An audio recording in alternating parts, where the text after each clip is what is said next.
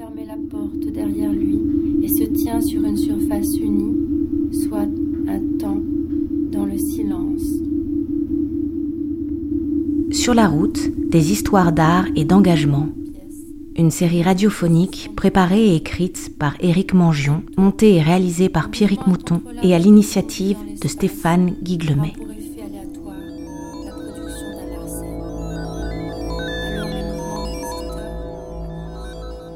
Nous sommes aujourd'hui mardi à Clans, un village dans la vallée de la Tinée, à une heure au-dessus de Nice, où nous rencontrons l'équipe de l'atelier expérimental, une association qui développe, comme son nom l'indique, des expériences artistiques dans ce village haut perché, là où débutent les Alpes, avec la participation de Pascal Tiraboshi, artiste, Laetitia Combe, graphiste, Jean-François Becker, photographe, et Isabelle Sordage, artiste et fondatrice de l'atelier expérimental.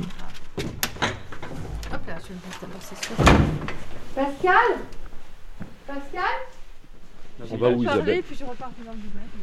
Isabelle, on va où là? Euh, On va donc euh, à la Villa Les Valières. Là, c'est indiqué de l'atelier expérimental. Isabelle Sordage, artiste et fondatrice de l'atelier expérimental. Villa Les Valières, lieu de, lieu de résidence euh, d'artistes depuis 2002. On est où À Clans, c'est ça On est à Clans. Et ça se situe où, Clans, exactement Dans la vallée de la Tinée. Donc Clans, oui, se situe dans la vallée de la Tinée. Un petit village euh, situé à 750 mètres, je pense, d'altitude. Donc il n'y a pas... Là, on voit la neige au loin. Là, on est encore on est au frais, mais on n'est pas... C'est pas une station de ski. Bien, on peut travailler euh, sans être trop dans le froid. Et puis là, il y a ce petit quartier qui fait un petit, un petit peu, et ça ressemble à un quartier un peu résidentiel, avec cette villa qui avait été, euh, qui était abandonnée, puisque le monsieur qui, euh, qui avait cette villa, et quand il est décédé, il n'y avait pas de descendance. Et euh, ce qu'il a fait, c'est que ben, il avait, il avait légué à la mairie. Donc cette villa, elle est restée abandonnée pendant quelques années. et la maison appartient à la mairie. La maison, la maison appartient à la mairie. Et, et, en plus, Monsieur Boeuf, quand il a légué cette villa, c'était avec la condition qu'il se passe quelque chose, qu'elle ne soit pas louée à un particulier, mais qu'il se passe quelque chose de culturel. Donc ça tombait très bien. Et on a décidé bah, de, remettre un petit peu tout ça en état. Et, et puis après, bah, d'accueillir les résidents là leur donner les moyens de travailler avec un petit peu de matériel, non pas grand-chose. Et puis petit à petit, les choses se sont construites. Et, euh, et moi, la condition d'accueil, c'était, ils n'étaient pas obligés de produire quelque chose, c'était vraiment un lieu dédié à la fois à la réflexion. Euh, et là, la seule contrainte, je dirais, que j'avais posée, c'était d'accueillir tous les curieux. C'est-à-dire, s'il y avait quelqu'un qui voulait venir poser des questions, euh, qu'est-ce que c'est être artiste, pourquoi tu es là, nana, il fallait l'accueillir. Et euh, il se trouve qu'il y, a des artistes qui ont laissé des œuvres. Ça, ça a été vraiment fulgurant. Où euh, Pascal Tiraboski, donc, qui a laissé la, salle rouge, euh, ça a été vraiment une fulgurance. Elle a vu cette cave que moi j'avais aménagée en salle d'écoute à l'époque. J'avais collé des boîtes d'œufs avec du matériel son pour dire on a au moins un lieu pour écouter convenablement. Et euh, finalement, elle a dit non, non, on va enlever tout ça, la moquette grise. Et donc, elle a fabriqué la salle avec. Qui, qui est Pascal? Pascal, euh, Pascal Tiraboski, qui est donc euh, plasticienne et, et designer. Je, je, pense que son travail, il y a une, belle réflexion autour du design également. Et, euh, on va y aller, non, dans la maison? Voilà. Allez. On va aller rencontrer tout ça, les œuvres. Avant de, de, nous présenter tout le monde, oui. on, on, est où là? On, dans, Alors, dans quelle salle? Là, nous sommes dans l'ancien garage. c'est un garage euh, horrible. Et c'est devenu une salle de travail, tout simplement. Donc là, ce qui s'est passé, ce qu'on a à gauche, c'est un travail qui a été réalisé avec des enfants. Donc c'est une espèce de, de... Frédéric Pascal vient, je vais l'appeler Pascal. Donc voilà, donc euh, là, Pascal Tiraboski, qui est qui a euh, donc imaginé euh, un atelier avec des enfants et ça a donné un workshop. Ce, un workshop. Donc on voit cette grande surface rouge sur laquelle euh, sont accrochés des, des éléments, euh, sont scratchés des éléments. comment, comment bah, Pascal peut-être on part, en fait, c'était partir de la 2D pour aller dans la 3D, tout simplement. Voilà, hein. Donc c'est les en jouant, voilà, et euh, comment dire, avec toutes les possibilités. Enfin, on part sur un truc très géométrique. Hein. Donc les enfants ont fait le travail, et moi j'ai exécuté, j'ai réalisé, j'ai fait les finitions. On devait travailler de manière avec un rouge, une seule couleur, monochrome, Comme ça, on pouvait travailler vraiment l'espace, c'est-à-dire la 2, la 2D, 3D. Quand vous dites les, les enfants ont, fait, c'est-à-dire qu'ils ont dessiné Ils ont travaillé, ils ont cherché, ils ont fait des prototypes. Et euh, après, moi, je suis arrivée en dernier pour une sorte de, de comment dire, de maître d'ouvrage euh, en finale pour euh, ajouter des petits détails euh, un petit peu esthétiques pour qu'on soit dans quelque chose d'un peu esthétique. Ils, étaient d'accord avec ça aussi. Ils avaient une histoire asso- associée à chaque forme. Parce qu'il y en a un qui, euh, avait euh, créé cette forme. Apparemment, c'était de la 2D, mais finalement, si on la dépliait, on pouvait s'enfermer dedans, ça devenait de la 3D. Et associé à cette forme, il y avait une histoire. Et euh, chacun euh, avait présenté sa, son module, on va dire, euh, en racontant son histoire. C'est Donc, un peu aussi Hermès qui aurait mangé euh, Franz Serra Walter, par exemple. Et- ou ou l'inverse. Et qui est Franz Herald Walter? Euh, Franz Serra Walter, c'est un artiste allemand qui a enseigné à Hambourg et j'ai suivi ses cours là-bas aussi, qui avait des très belles pièces. euh, Qu'est-ce qu'il faisait comme travail? Il faisait des œuvres en, tissu, euh, des, des- des sculptures dépliantes, euh, euh, ce genre d'œuvre euh, voilà, qui, qui nous fait réfléchir sur la peinture, la, la- la sculpture, l'installation. vraiment le- des vrais questionnements, des beaux questionnements. En lien toujours avec le corps. bah, le corps et l'esprit, hein, de toutes les façons. hein. Quoi qu'il en soit, il n'y a pas que le corps, il y a la tête aussi. Oui, d'accord. Ouais. Mais en tout cas, son travail était toujours lié à des mesures du corps, à des développements, à des gestes. C'est une très époque, hein, particuliers, c'est ouais. les années 70, euh, voilà. Alors que là, il y a une forme très esthétisante. hein. Quand je dis Hermès, je dis- on a fait exprès, hein, évidemment. Il fallait mettre une petite touche un peu chic. Et puis après, présenté par des petits-enfants de 7-8 ans, c'était euh, intéressant qu'ils prennent une vraie responsabilité de- d'expliquer, de parler de ce travail. Vraiment.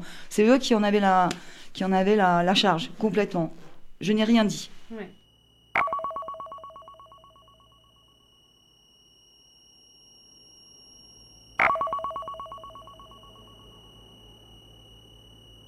Je dirais que le, le workshop est venu après ça. C'est ça.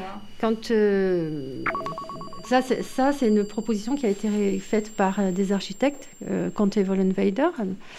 Euh, on, on les a rencontrés au sujet d'un projet euh, qu'on a mené, et Pascal, je dirais qu'elle est quand même à l'origine de ce projet, puisque la première œuvre qui a été embarquée, c'est toi qui en- dans EM, qui a embarqué l'œuvre, une œuvre de Ludovic Lignon, qui consistait à faire bouger ton mobilier, et c'est l'œuvre de Ludovic Lignon qui est à l'intérieur qui générait ces mouvements. Donc, de 0,38 mm par jour. De manière hiératique, c'est-à-dire on avait 12 modules qui bougeaient leur su- surface sans qu'on s'en rende compte. Donc c'était vraiment un rapport, comme une feuille, comme un arbre repousse, on sait qu'il pousse, on ne le voit pas pousser. Donc la question du temps, de la relativité du temps. Donc ces questions avec Isabelle nous préoccupent particulièrement ici à Clans, parce que c'est un, le temps est un événement ici, avec le paysage, tout ça. C'est pas, on n'est pas dans un white cube du tout. Donc on a commencé à soulever ces questions d'œuvres embarquées dans l'architecture, comme l'électronique embarquée dans un avion, dans une, dans une théière. euh, Et à partir de ce moment-là, donc Isabelle a commencé à dire bon bah voilà, on va prendre rendez-vous avec des architectes et on a rencontré euh, deux architectes qui ont Alors. Ils ont proposé deux maquettes. Tout- ça, c'est vraiment le premier petit rush, hein, parce que l'autre, elle est en haut dans le placard. Et, euh, et à ce moment-là, en, rigolant, hein, on s'est dit on va faire euh, une proposition de, de- de tapisserie. hein. c'est ça pour présenter ces dessins. Là, ce sont les absorbants. hein. On voit les paraboles quelque part. Elles sont là, là-haut, donc avec euh, ce, ce foyer qui devient euh, sonore. Euh, Ludovic avait proposé un espace coupé du jour. et, et à chaque fois, il y a évidemment une raison. Qu'est-ce que veut dire exactement œuvre embarquée? Alors, œuvre embarquée, c'est, comme euh, disait Pascal, on parle de, système embarqué, comme on embarque l'électronique euh, dans un avion, c'est-à-dire que l'objet, il est conçu, mais il y a déjà la place qui est faite pour, euh, pour l'électronique qui va se, positionner là. Et bien là, l'œuvre embarquée, c'est travailler avec un architecte, c'est-à-dire concevoir le plan en amont, sachant que l'œuvre, elle est déjà, euh, elle est déjà prévue euh, pour être embarquée. Ça peut être dans la plomberie, dans l'électricité, ça peut être dans la ventilation, ça peut être dans les murs, les ouvertures. Moi, les murs, ça m'intéresse beaucoup parce que pour le son, le son est déjà par défaut, on va dire, embarqué, puisqu'il est tout le temps là. Euh, mais c'est pas quelque chose qui vient se rajouter, c'est-à-dire que c'est, il faut faire une construction. L'œuvre, c'est la construction avec les interventions plastiques qui, vont faire que euh, l'architecture aura une forme particulière parce que parce que c'est ces œuvres qui vont lui donner sa forme. Dans un temps donné, puisque c'est le temps de l'habitation. C'est n'est pas le temps de l'exposition. Et pour simplifier un peu cette vision, on peut parler par exemple d'antidomotique. C'est une question super ultra contemporaine, la domotique. Et là, ce serait une antidomotique, c'est-à-dire que on pourrait utiliser tous les réseaux, toute l'électronique, tous les systèmes possibles, les détourner, les utiliser, les expérimenter pour faire de créer de la beauté à l'intérieur d'un habitat, c'est-à-dire vivre à l'intérieur, rencontrer l'œuvre de manière hasardeuse tous les jours, tous les mois, tous les ans. Hop là, je c'est Donc ça, voilà, ça c'est une des pièces maîtresses, je dirais, qui a sauvé le projet. Et cette salle, euh, quand il y, a, eu beaucoup de séances d'écoute dedans, il y a eu des danseurs, il y a eu beaucoup de musiciens qui ont travaillé là, des plasticiens. Euh, donc c'est une salle qui, est, rouge avec un mobilier euh, euh, scratchable et des scratchables, cintré, qui cintre la salle en son centre, donc à 360 degrés. Et ce qu'il y a de particulier, c'est vrai que ces mousses, qui sont des carrés et des qu'on peut enlever. D'ailleurs, on peut entendre hein, si j'en scratch une. Voilà, j'en scratch une. On peut la mettre ailleurs. Et étonnamment, c'est que suivant euh, la, configuration de ces mousses, on va modifier la configuration acoustique également. Donc ça, c'est ça, c'est intéressant en termes bah, pour quelqu'un qui travaille le son. On peut même parler de, sculpture. Hein, euh, il y a des gens, des, artistes qui ont joué avec ça, qui ont travaillé avec ça. Par exemple, quand on met un son où il y a des basses fréquences, ces basses fréquences vont se mettre là, là-bas derrière, de manière intense. Et bon, si on met ça, ça va les atténuer.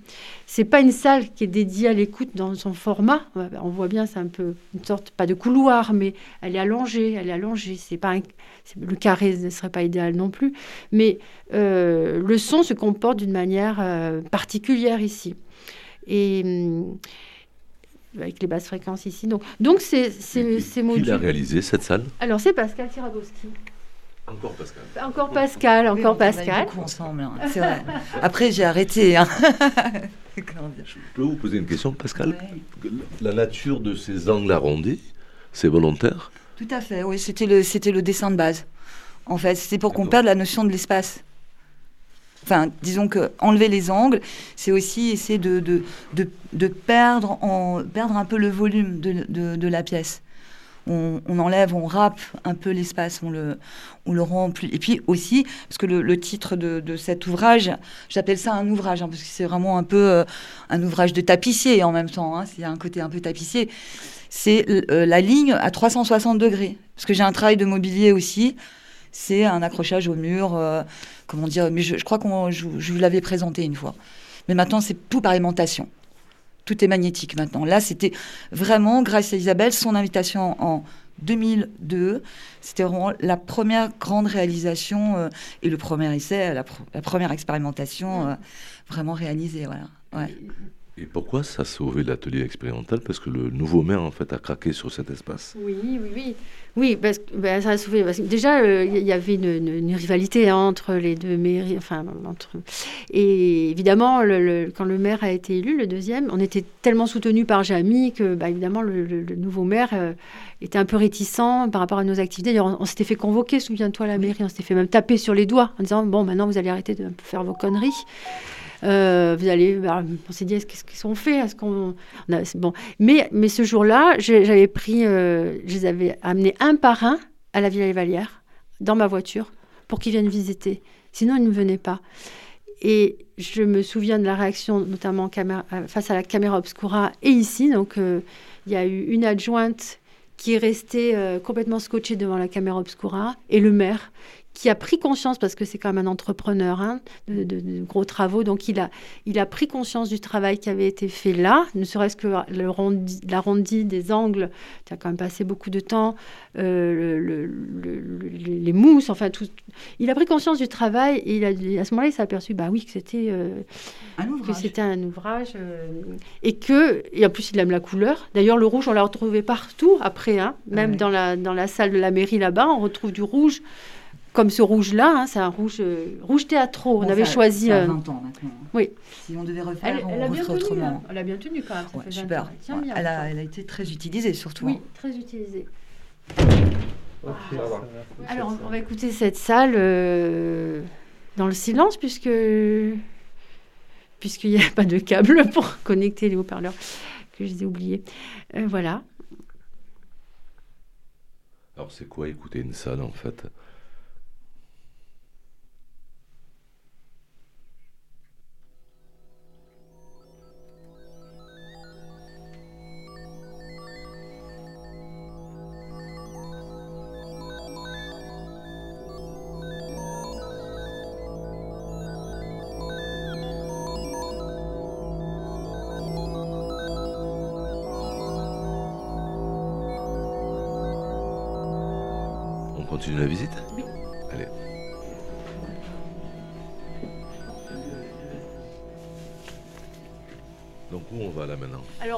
L'étage. On fera aussi une petite visite du jardin qui, est pas mal aussi. On va d'abord on va monter à l'étage puisque c'est quand même là où les artistes sont accueillis, où ils dorment, où ils vivent, où ils travaillent. Euh, c'est là où il y a la cuisine, il y a la salle de bain, il y a.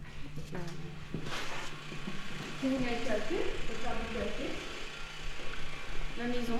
Donc là, on a fait. Ah oui euh, On peut regarder la caméra obscura. Ça, la, la montagne, elle est belle. Elle est bien éclairée par le soleil. Les falaises sont. Alors, on, est où exactement ici? Donc, dans la vallée de la Tinée. Et cette montagne, c'est quoi en fait? C'est la montagne. Euh, ben, on est oui, dans la vallée de la Tinée. Et là, tout en haut de cette montagne, on voit le village de Bérol qui se situe en face du village de Clans. Et qu'est-ce qu'on entend en même temps qu'on regarde le paysage? Ah, Alors on entend, là, c'est une, pièce, c'est ce qu'a laissé, c'est la trace, euh, comme c'est ce qu'a laissé Simon Wetham qui avait euh, récupéré. Donc Simon Wetham euh, est, un artiste qui travaille avec le son, qui, qui, bidouille beaucoup et qui avait trouvé dans mon jardin une, imprimante qui est cassée. Et avant de partir, il, a, construit ce dispositif, assez rigolo. On dirait une petite bébête qui c'est une, présence comme ça qui se met en route euh, de temps en temps.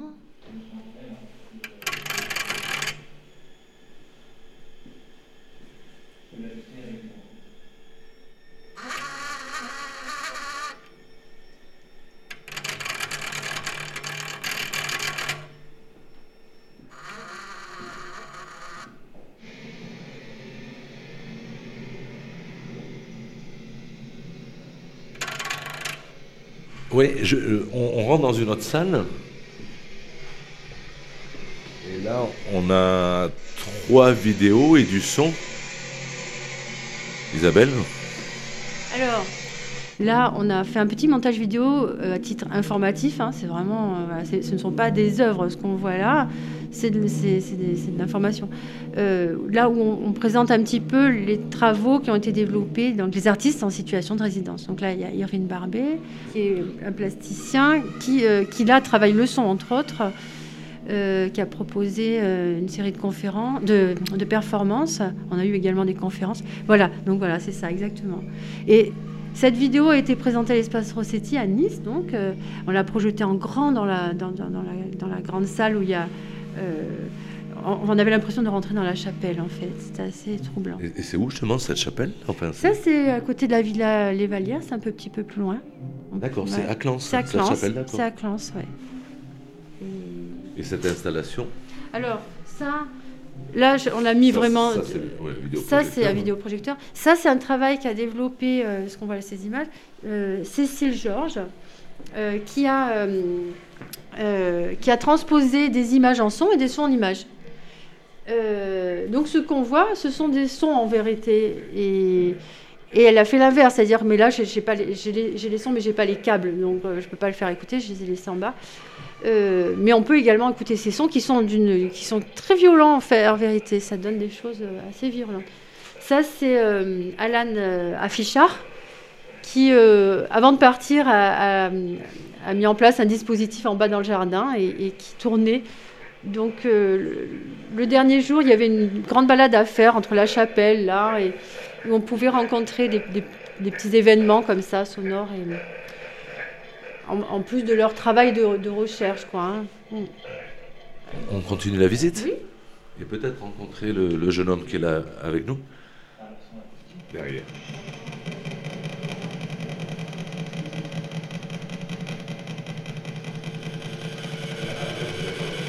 là, donc ils chanteraient un petit peu Et par le, par le son, je peux l'ajuster avec des tensions.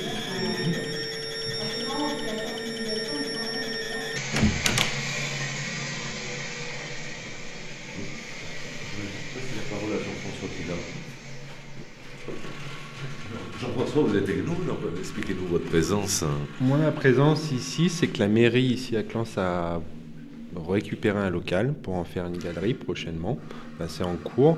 Jean-François Becker, photographe. Et il y a des discussions autour de ça. Qu'est-ce qu'on va en faire? Qui pourrait s'en occuper? Quelle dynamique on va lui donner? Euh, en rapport avec l'atelier expérimental aussi. Donc la mairie est en train d'avoir une réflexion un peu là-dessus. Comment on pourrait dynamiser cet attrait de l'art ou de la culture à Clans. Elle se situe où dans, Vraiment dans le village, la ah galerie Quasiment à côté de la mairie, à côté de l'école. Et c'est un beau projet, c'est un, un bâti, c'est une galerie voûtée, ça, pourrait être très bien. Vous voudrez au conseil municipal, c'est ça? Non. Moi, je suis clansois depuis 5 ans maintenant. Je vis à Paris. Euh, je suis photographe, j'étais photographe reporter, toujours d'ailleurs. Et à Paris, j'ai aussi tenu une galerie d'art, Place Dauphine, pendant 6 ans. Et du coup, quand j'ai entendu qu'à Clans, le maire avait ce, local, je me suis proposé à, en tout cas, donner des conseils ou voilà, on va voir, ce que ça peut donner. Et le projet est prévu, l'ouverture du projet est prévue pour quand? On ne sait pas, on en parle demain. D'accord, avec le maire. Avec le maire. Et l'idée, c'est de travailler donc avec l'atelier expérimental. Hein. Idéalement. Idéalement, mais bon, c'est toujours les discussions. Euh, quelle implication la mairie peut mettre là-dedans est-ce que. Euh, voilà, c'est, ça, c'est les questions.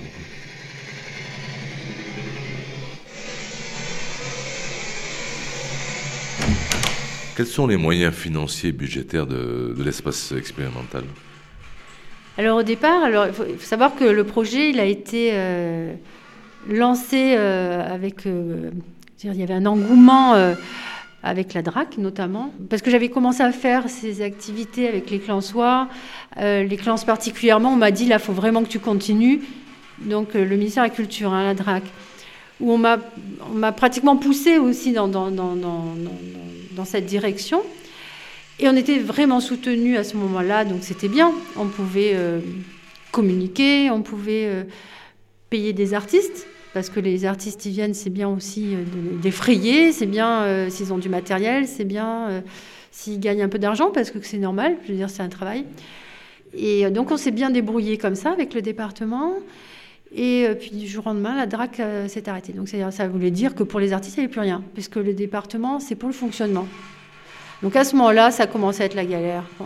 là, aujourd'hui, pour tout, tout ce qu'on fait, je dois dire un chiffre, on se débrouille avec 6 000 euros. Est-ce que vous savez les motifs d'arrêt du soutien de la DRAC? Alors, je n'ai pas compris les motifs, ils ont été énoncés, je ne les comprends pas.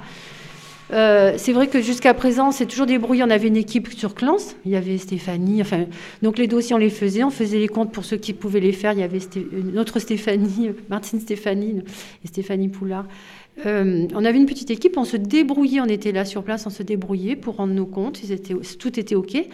On faisait la com comme on, pouvait la faire, on la faisait. Et, euh, le retour qui nous a été, fait, c'est euh, on n'avait pas de comptable professionnel, on n'était pas professionnel. Donc voilà. Donc euh, nous ne sommes pas des professionnels. Alors que je veux dire, euh, en termes de contenu, on n'a pas cessé de travailler, de chercher. Il y a eu beaucoup d'artistes. Il y a même Eliane Radig qui est venue faire une résidence, je ne sais pas si tu le sais. Euh, Eliane Radig, elle est venue là. Ah oui, c'est vrai. Et, euh, donc il y a quand même beaucoup, beaucoup d'artistes qui sont venus. Et, donc, bah, oui, ces subventions pour aider les artistes, on en avait besoin. Hein. Et quand ça s'arrête, ben voilà, c'est plus compliqué. Voilà. On continue la visite? Ouais. Après, il y a Laetitia qui est là. Ça peut être intéressant parce qu'elle, Laetitia, elle suit le projet. Elle avait 8 ans quand tout a commencé. Maintenant, elle en a 30. Donc, c'est marrant parce qu'elle participait à mes ateliers quand elle était petite. Donc, peut-être, elle peut dire des choses aussi. Alors moi je suis Laetitia Combe, j'habite à Clans, je travaille à Clans et, euh, j'ai été une des premières euh, enfants à, être avec Isabelle, euh, à travailler à l'atelier expérimental, à, suivre ses propositions, à, vivre son enseignement. Euh, et, je pense que ça, a dicté un petit peu euh, mes futures recherches. Euh, je pense que j'aurais pas fait un, master de recherche dans l'histoire du son au Moyen Âge si, toutes ces questions sur la plasticité sonore n'avaient pas été posées quand j'avais été enfant. Je sais pas, peut-être que ça a dirigé quelque chose. Ici, à la Villa Les Valières, ce qui m'interroge, c'est la dimension patrimoniale de, des œuvres qui, sont là depuis 20 ans, qui existent depuis 20 ans, euh, et, c'est la pérennité de, cet espace de recherche. Il y a un moment où on se pose la question euh, des politiques, euh, qu'est-ce qu'elles vont faire de ce lieu Qu'est-ce que ces œuvres vont, devenir Et c'est cette dimension patrimoniale qui m'intéresse. Comment est-ce qu'on peut mobiliser une forme d'attachement émotionnel pour que, pour que ces œuvres continuent à coexister avec la localité Il y a quand même un paradoxe entre la définition, même le titre même de l'atelier expérimental et la notion de patrimoine. Entre expérimental et patrimoine, c'est pas toujours la même histoire en fait. En effet, euh, ici on est dans un espace de recherche où, euh, où on laisse euh, ce temps euh, à la recherche. Les, les, artistes qui viennent ici ne sont pas forcément obligés de, de, faire un vernissage, de, de, créer un compte-rendu de, résidence, de faire une sortie de résidence. Ici, on laisse ce temps à la recherche. Un chercheur, un chercheur dans un laboratoire, euh, on ne lui donne pas une date butoir pour lui dire euh, maintenant euh, vous allez présenter votre recherche le 19 octobre. voilà, il n'y a, pas de a pas de vernissage. Ici c'est pareil, on laisse ce temps à la recherche et on est dans, dans un espace où on va trouver quelque chose et on va trouver un protocole expérimental qu'on va continuer à mettre en place continuellement jusqu'à arriver à une création. Euh, et c'est exactement ce que fait le scientifique. Le scientifique euh, trouve quelque chose euh, et, et, pour que ce quelque chose soit pérenne, on va continuer à le recréer, le recréer, le recréer, le recréer, le recréer pour voir si on a toujours le même résultat. Et, et finalement, l'œuvre de l'artiste, c'est pareil, c'est l'aboutissement de ces multiples créations et ici, on est dans un espace où on voit, où on a accès à toute cette documentation, comme dans un laboratoire de recherche, finalement. Mais c'est quoi votre définition de patrimonial euh, Je pense que c'est euh, intrinsèque euh, à, la localité, finalement, puisqu'il n'y a pas un patrimoine, il n'y a pas une définition de patrimoine, il y a des patrimoines. Et tous les patrimoines euh, ne sont pas appréhendés de la même façon. Ici, à Clans, on a déjà un patrimoine existant. Euh, on a une histoire euh, qui remonte à une occupation humaine qui remonte au, néolithique. Et, finalement, cette vie-là, enfin, moi, je la vois en fait comme une, comme une inscription dans cette histoire. On, est, on est sur, sur une écriture qui continue. Et le patrimoine clansois, c'est euh, euh, c'est un aspect matériel qui a énormément intéressé les historiens. Moi, je suis plutôt historienne des mentalités, donc les histoires des élites, ça m'intéresse peu. Mais euh, moi, ce qui m'intéresse, c'est les histoires des, l'histoire des coutumes, des, us et coutumes. Et, à Clance, l'art est quelque chose qui, qui s'inscrit dans les us et coutumes. On a beaucoup de, d'espaces d'art religieux, notamment, euh, qui ont souvent posé ces questions en fait de, conservation. Comment est-ce qu'on va conserver ces œuvres? Et encore aujourd'hui, euh, ces préoccupations, elles existent, ces questionnements, ils existent. On est face à des, œuvres d'art qui, se détériorent euh, et qu'on a du mal à, à, conserver. La restauration, c'est un principe parfois qui peut être destructeur aussi. la Villa Les Vallières rentre dans ces questionnements. Comment on va conserver les œuvres qui, sont ici? Comment on va faire en sorte qu'elles ne se détériorent pas avec le temps, la météo? Euh, On a traversé une tempête Alex. Ici, on a bien vu que du coup, euh, il y avait des dégâts matériels qui se sont posés. Donc, euh, on est dans la préoccupation de l'historien finalement. Alors, le patrimoine, en général, c'est quelque chose qui appartient à l'inconscient collectif. Et est-ce que donc l'atelier expérimental appartient à l'inconscient collectif du village ou de la région? Avant que le patrimoine rentre dans l'inconscient collectif, euh, il faut euh, qu'il rentre dans l'émotionnel collectif. Et là, on est loin d'être dans l'inconscient collectif, on est plutôt dans une conscientisation des choses. Euh, généralement, c'est quand on perd un patrimoine qu'on en prend conscience. Là, on est peut-être dans le moment où on risque de perdre un patrimoine et à ce moment-là, il peut y avoir un attachement émotionnel qui fait qu'on va se mettre, on va se mettre en marche, en mouvement pour conserver ce patrimoine. On a, à l'installation du nouveau régime, euh, on a eu euh, ces, questionnements, par exemple, des clochers, des cloches. Euh, l'État français avait décidé de, prendre les cloches des églises pour, euh, les refondre et, créer de, nouveaux matériaux. Et, l'Église souffrait euh, d'une absence d'adeptes qui venaient à l'Église. Donc du coup, voilà, l'État français avait décidé de, prendre les cloches de façon de se dire que ça ne servait plus à rien. et puis, d'un coup, comme on allait enlever quelque chose aux habitants, et eh ben, les gens se sont mis à s'enchaîner aux, bâtiments religieux, alors qu'ils n'y allaient plus, pour que les cloches continuent à sonner.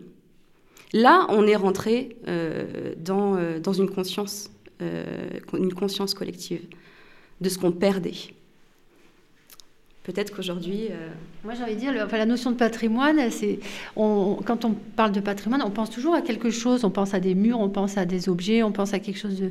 Mais c'est aussi l'immatériel. C'est, euh, c'est aussi des choses. Voilà. C'est, Moi, je pense essentiellement à ça.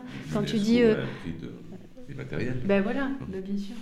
Et, et, peut-être mettre l'accent sur ces choses-là parce que l'expérimental, c'est pas forcément éphémère.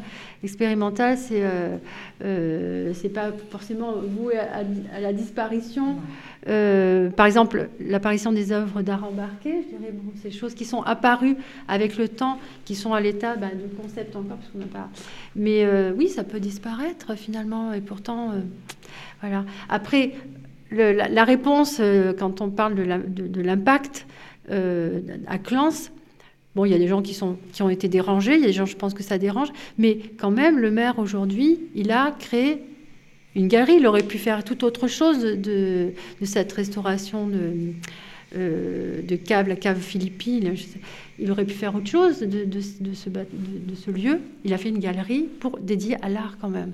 Donc je me dis, bon, euh, finalement, euh, il a fallu, je ne sais pas, ça fait plus de 20 ans, mais toutes ces années, peut-être que finalement, ça a laissé des, graines, des graines, on ne sait pas trop comment. Moi, je, je peux pas, on ne peut pas avoir le recul encore, même quand on parle de sensibilisation, on a l'impression qu'en une semaine, on peut sensibiliser. Et moi, je vois, je peux vraiment dire que non.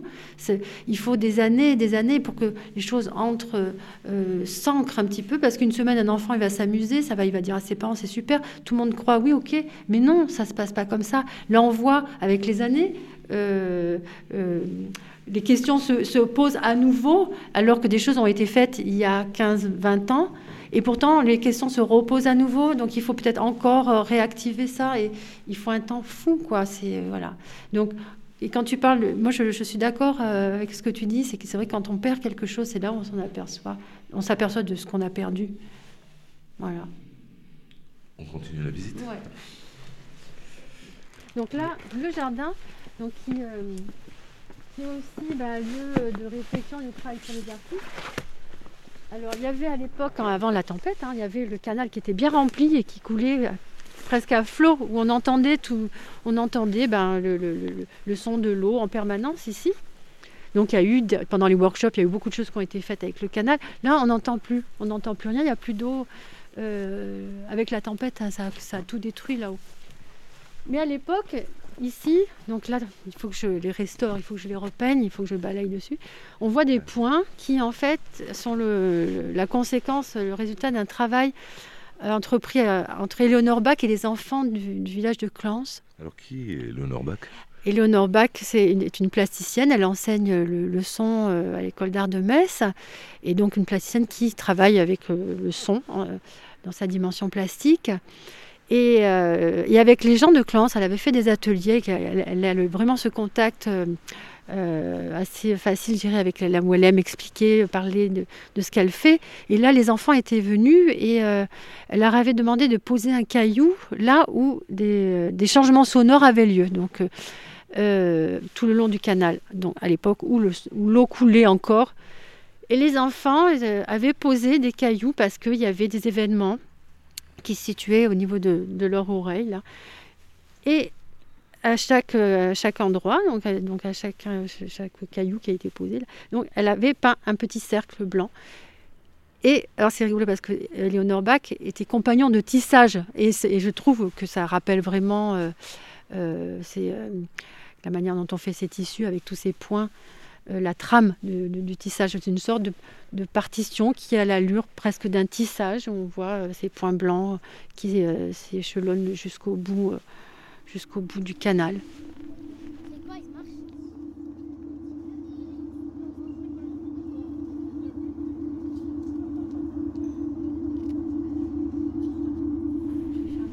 Voilà. Donc là, il ne reste qu'à attendre. il ne reste qu'à attendre que l'œil s'habitue D'ailleurs, déjà, elle est déjà présente. Par contre, on a une, barre ici. Je me rappelle qu'elle avait envoyé les voitures passer. Ouais, envoyer les voitures passer.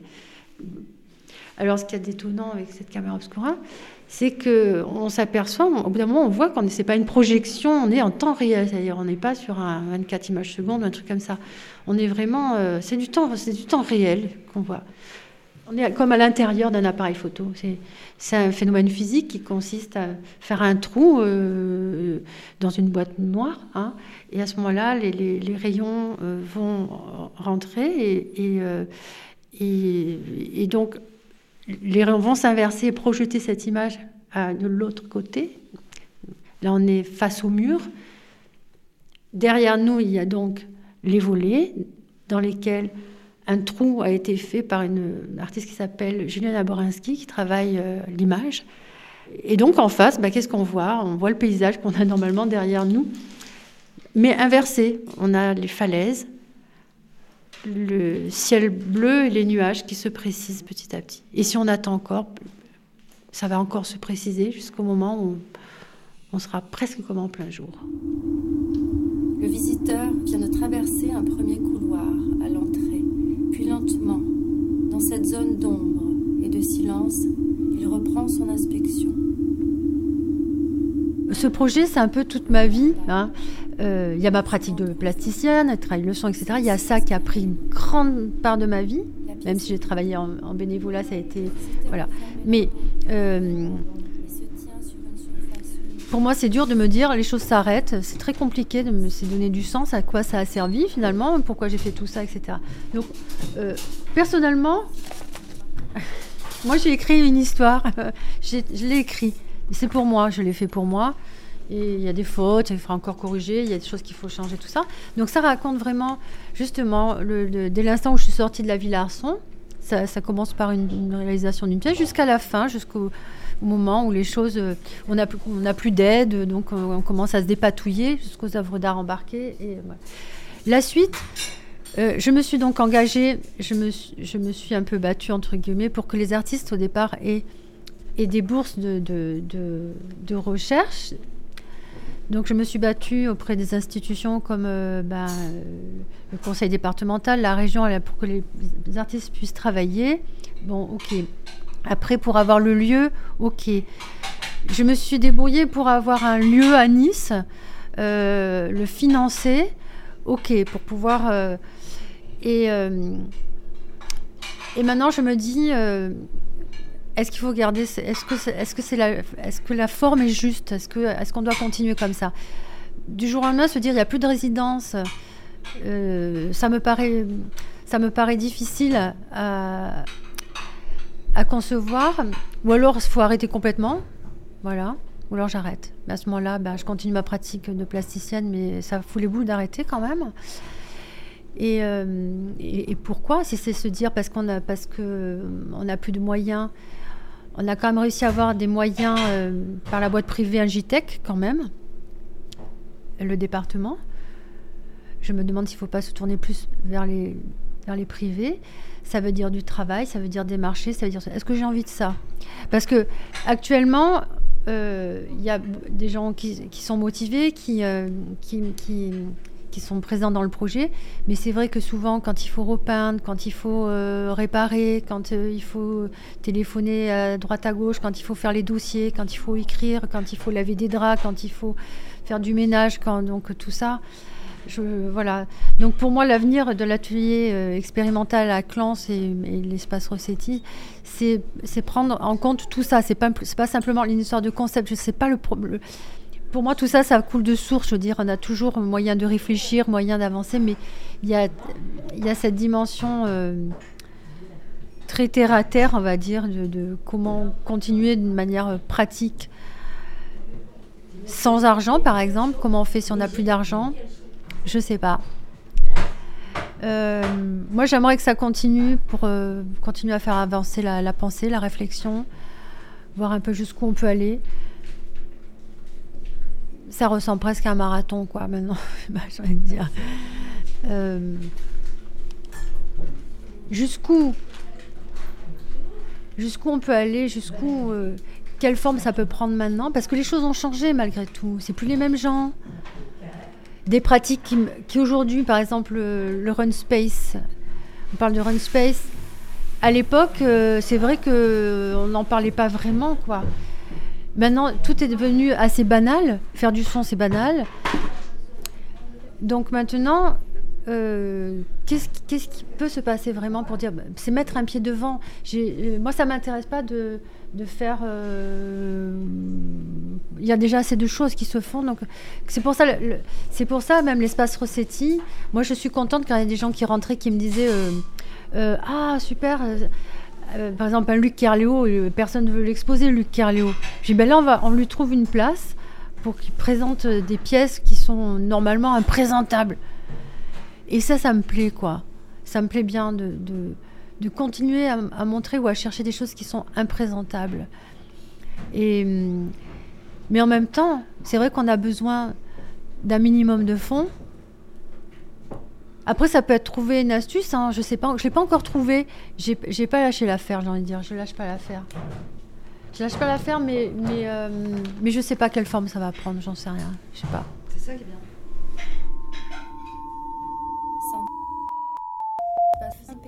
Une sorte de hein, parce que j'aime bien comprendre analogies différentes, c'est la question des sources ponctuelles. Euh, C'était sur la route des histoires d'art et d'engagement.